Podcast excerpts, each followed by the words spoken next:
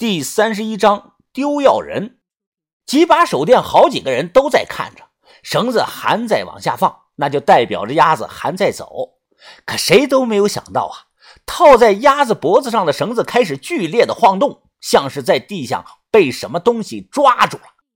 哎，快拉出来！于哥大喊了一声，直接伸手往外拽绳子。豆芽仔也搭手帮忙。我操，这这怎么这么大的劲儿啊！豆芽仔直接用上了双手，十几秒的功夫，脸都憋红了。于哥额头上青筋浮现，他大喊着：“都帮忙，都帮忙！”在场所有人都吓了一跳，小轩也紧紧地抓住绳子往外拽。我双手拽着绳子，急声地说道：“这这底下到底有什么东西啊？怎么拽不动啊？这这么多人发力啊！本来就不粗的绳子瞬间就绷紧了，这要是还套在鸭脖子上，直接就被拽成两半了。”等等，把头突然说道。听我的，慢慢松手，别发力。虽然疑惑，但我们听了把头的，开始逐步的松手。说来也是奇怪啊，我们这头一泄劲儿啊，那个头啊也没劲儿了。本来绷成一条直线的绳子，瞬间松了下来。把头抓住了绳子，上下晃了晃，竟然一点一点的把绳子收回来了。放下去好几十米长，收上来也要时间。把头边收着绳子边说道：“这估计是挂到石头上了，我们使多大的劲儿都不行啊！”哎，不对呀，怎么这么轻呢？绳子收回来了，在场的所有人都傻眼了。绳子套还在，可现在却空空如也，只拽上来一根鸭毛。回声鸭呢？我们借来的水鸭子呢？豆芽仔一拍手，大声地说：“我操，完蛋了！哎呀，我们的鸭子被黄鼠狼给吃了！”小轩瞪着豆芽仔说：“你看，你看到黄鼠狼了？这还用看吗？你看这绳子上还挂着一根毛呢！我之前就说过，像是黄鼠狼的洞，你们不听。现在呢，鸭子没了吧？”豆芽仔摊手说道：“于哥和这个鸭子有感情啊，他当即趴在了洞口处，弯曲的手指。”放进了嘴里，一连吹了几声的口哨，哨声响亮，希望鸭子能够听到口哨啊，自己爬出来。嘘，别吹，刚才我们动静太大了。薛师叔指了指鬼仔岭入口的方向，那里离老胡晚上住的小屋很近。我们刚才又是吹口哨，又是大喊大叫，动静太大。隔着树枝都能看到小屋亮起了光，有个人打着手电向这边走来，看不清，不知道是不是老胡，可能是。快躲一下吧，把头吩咐道。那那这些砖呢？我指着撬出来的那些砖头说：“来不及了，顾不了那么多。我们一旦被看到了，不好解释。快点小庙就那么大。两个人藏进庙里蹲下，几个人挤在藏着的庙后头。我躲在最近的一块石雕后面，见已经没有地方躲了，豆芽仔直接上了树，他蠕动着飞快地向树上爬。鬼仔岭这鬼地方啊，一年到头大白天都没有人来，何况现在这都几点了，根本没想到会来人，周围瞬间安静。手电光一是越来越近，我能听到自己的呼吸声和心跳声啊，嘣嘣嘣的，还能听到远处有人踩断干树枝的咔嚓声。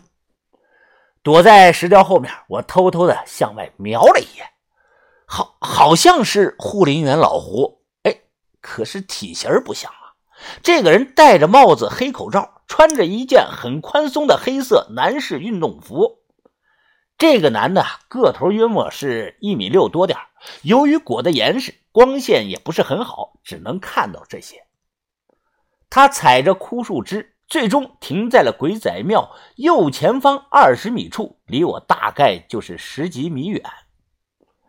这里地上啊有很多老石像。只见这个人举着手电看了一圈后啊，又鬼鬼祟祟的从衣服兜里掏出来一个白色的瓶子。拧开瓶盖，他将一些类似于药片的东西撒在了周围，随后又用脚踢了踢枯树枝，做了个简单的掩盖，最后又把空了的瓶子扔在了一棵树下。干完这些，他又向西走了十几步，停在了一棵树下。豆芽仔刚好在这棵树上藏着，他驻足了几秒钟，啪嗒一声，突然一声清脆的声音传来，是从树上掉下来一包四七烟，正好掉在这个人的脚下。这个人看到从天而降的烟盒，慌忙的举起了手电筒，抬头一照，趴在树上的豆芽仔绷着个脸，和这个人是大眼瞪小眼互相看着对方。突然看到树上有个人，这个人慌乱的掉头就跑，动手拦住他！发现情况不妙，薛师叔大喊道：“于哥最先从庙后冲了上去，借着速度，于哥挥起一拳，直接朝着这个人的头上就打去。这个人反应很快啊，他后退了两步，躲过了于哥这一拳，随后快速的拉开了距离，向鬼仔岭入口处跑去。往哪跑？李铁成起步又去追。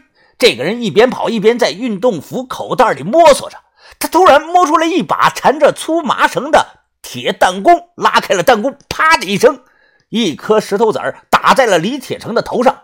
这么近的距离，被弹弓射中了脑袋。李铁成闷哼了一声，倒地不起，瞬间满脸都是血。老李，老李，薛师叔跑去检查李铁成的伤势。于哥可能是生气了，直接追着这个人跑出了鬼仔岭。把头一连喊了两声，于哥都没有听到啊！我也准备去追这个人呢。把头脸色阴沉，摆手阻止道：“不要去！所有人听我指挥。师弟啊，你快把老李背回去。我们住的地方有止血绷带，注意看路。豆芽，你和小轩一道，盖上洞口，收拾工具，装包，把庙里的砖头归位摆好，再把泥像放到原来的地方。赶快，云峰。”你跟我过来，把头！我着急的说：“刚才那个人是谁啊？那人看到我们了。”别管那个，交给文斌。把头招呼我找东西，很快找到了刚才那个人丢掉的白药片由于他丢掉的药片太零散了，怕老胡或者村里的其他人过来，我没有时间挨个的去捡，只捡了两三片白药片。关掉手电，我们摸着黑一路小跑回到了住的地方。这个时候啊，已接近凌晨两点，路上没碰到人。砰砰砰！进屋刚放下包，衣服还没换啊，突然有人敲我们的门。豆芽仔很小心，先是透过门缝向外看了一眼，然后开了门。怎么样，文斌？敲门的是于哥。于哥擦了把汗，说道：“刚才那个人啊，应该是村里人，对地形很熟，弹弓打得很准啊。要不是我拿东西挡了一下。”就被那个弹弓打到了。还有啊，刚刚有两次我差点就抓住那个人，结果还是被他跑到巷子里翻墙溜了。不过我搞到了这个。说着话，于哥从兜里掏出了一大把头发，是长头发，黑色的。可我怎么看像是女人的头发呢？村里的男人谁会留这么长的头发呢？